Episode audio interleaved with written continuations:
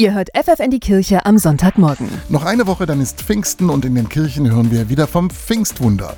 Vom Heiligen Geist erfüllt konnten die Apostel plötzlich in vielen Sprachen sprechen, sodass sie von Menschen aus den unterschiedlichsten Ländern verstanden wurden.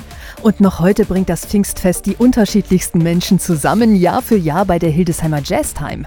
Das sagt der Organisator des Festivals, Waldemar Lorenz. Dieses Zusammenkommen ist natürlich auch ein grundchristlicher Gedanke, den anderen so sein zu lassen und zu akzeptieren, wie er ist. Was von Pfingstsamstag bis Pfingstmontag alle verbindet, ist die Musik.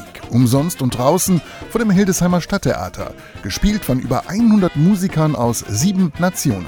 Los geht's am Samstag um 14 Uhr mit dem Kalama Orchester aus den Niederlanden. Die spielen Balkanpop und man hat wirklich das Gefühl, man sitzt in einer alten Kaschemme irgendwo auf dem Balkan, wo so dunkle Gestalten Karten spielen und rauchen und trinken. Also eine Musik, die total abgeht. Aus Dänemark stellen sich Pfingstsonntag ab 16 Uhr die Musiker von Jordan's Drive vor. Die also wirklich eine atemberaubende Begabung haben, die Musik aus den 40er Jahren zu spielen und das macht wirklich die Zuhörer sprachlos wie die das rüberbringen. Last night the strangest happened here. Louis